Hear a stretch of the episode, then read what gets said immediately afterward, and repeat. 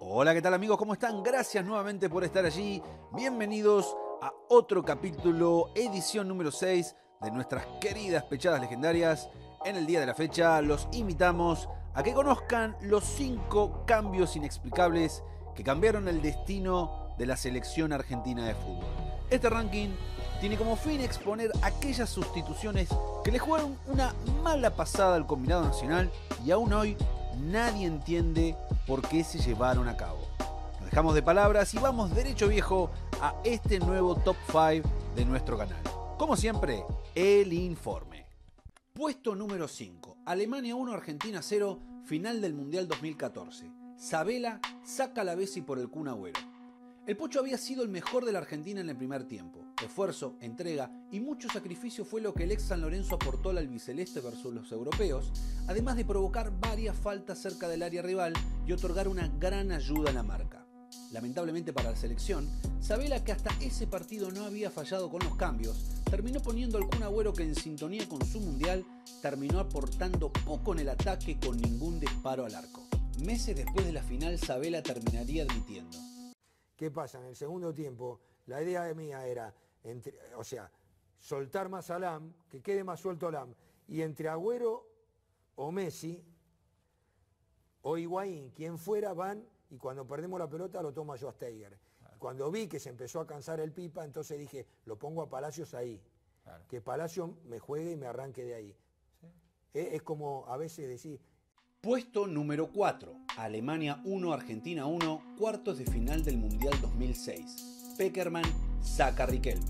Riquelme, que había tenido un mundial aceptable, fue sustituido por Esteban Cambiaso, que en sus minutos de juego no le aportó nada al equipo de José. Sin marca ni ataque por parte del Cuchu, Argentina intentó hacer daño en la prórroga con algunos contraataques aislados que no contaron con la presencia del ex Inter y Real Madrid. Para colmo de males, el error de haber sacado un especialista en penales se hizo mucho más notorio con el lanzamiento definitivo del Cucho que terminó siendo atajado por Papelito Lehmann. Algo pasa con Casey y algunos hombres de Alemania. Cambiazo, ¡Oh, señores. La Argentina se quedó fuera de la Copa del Mundo. Por penales ha ganado Alemania. Increíble.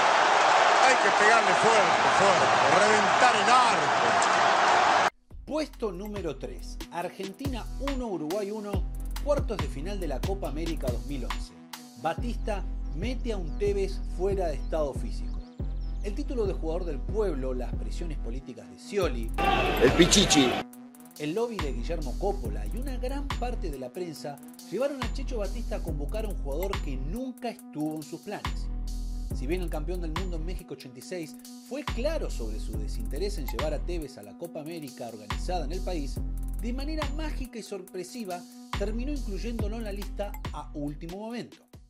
¿Sabes cuando me metí, viste? Cuando te metes, ya ahí dije, ¿dónde me metí? ¿Viste? Cuando ya estás hasta el fondo, decía, ¿hasta dónde me metí? Porque ya en mi cabeza ya estaba que no la jugaba. ¿Viste? Y después se fue dando, se fue dando.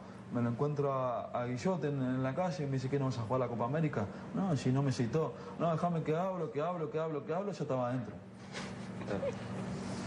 Y yo, estaba, yo estaba en 85 kilos, imagínate. Yo ya estaba de vacaciones con mi familia y todo. No, lo quedamos. Y así. Y bueno, y así lo pagué. Y ahora vas a tener tres meses nada más. Sí, ahora tenés tres meses. Que y- Boca ¿Hoy en qué peso estás? Hoy, en 75. Tenés 10 10 kilos, pará, 10 kilos 10 menos kilos. que la Copa América. Y fíjate una foto, te das cuenta enseguida. Pianito un Tevez. 10 kilos. A La ver, verdad- ahí está la foto. Esta es la foto, así estaba en la Copa América 2011. El resultado de esta auténtica argentinada de llevar un jugador por el solo hecho de ser ídolo del club más popular del país terminó en esto.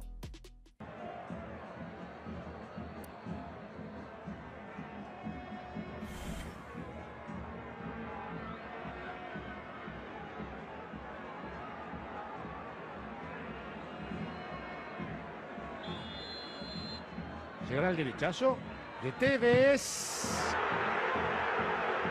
La bestia, Mulero. 2 a 2.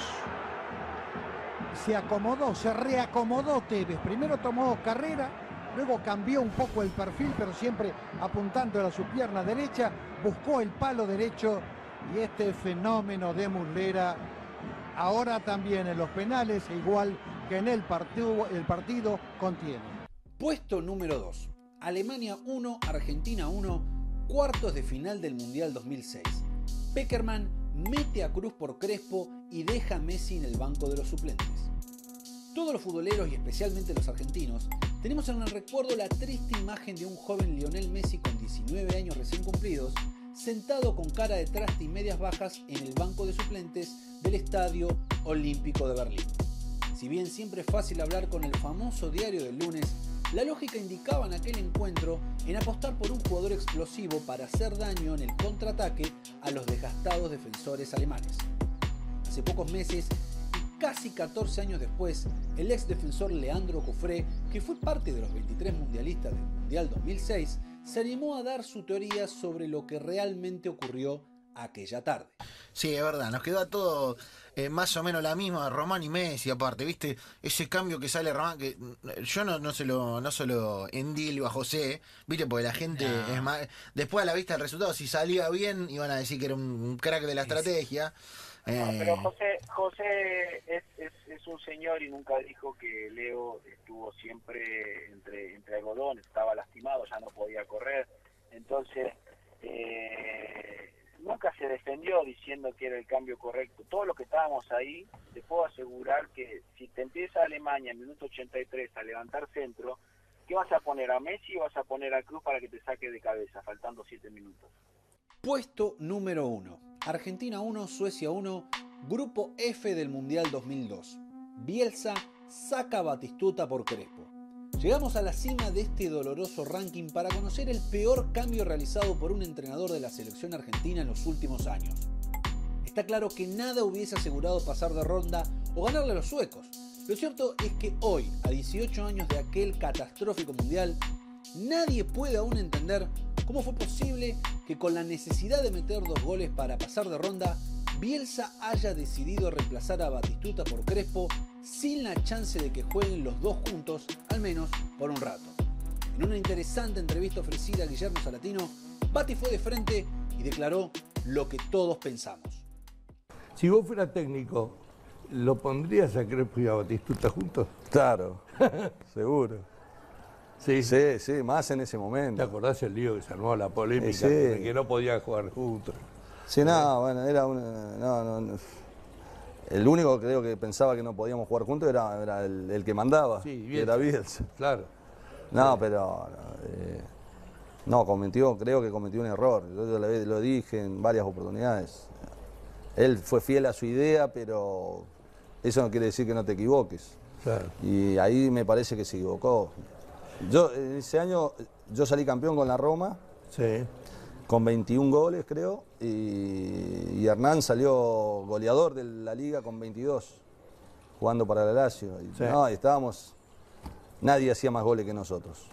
Mala lectura del juego, presiones políticas, convicciones innegociables fueron algunas de las causas de estos cambios que aún hoy ningún hincha argentino puede comprender. Agradeciéndoles nuevamente por haber estado ahí, los invito a que se suscriban y le den like a este humildísimo video. Señoras y señores, esto fue otra edición de Pechadas Legendarias.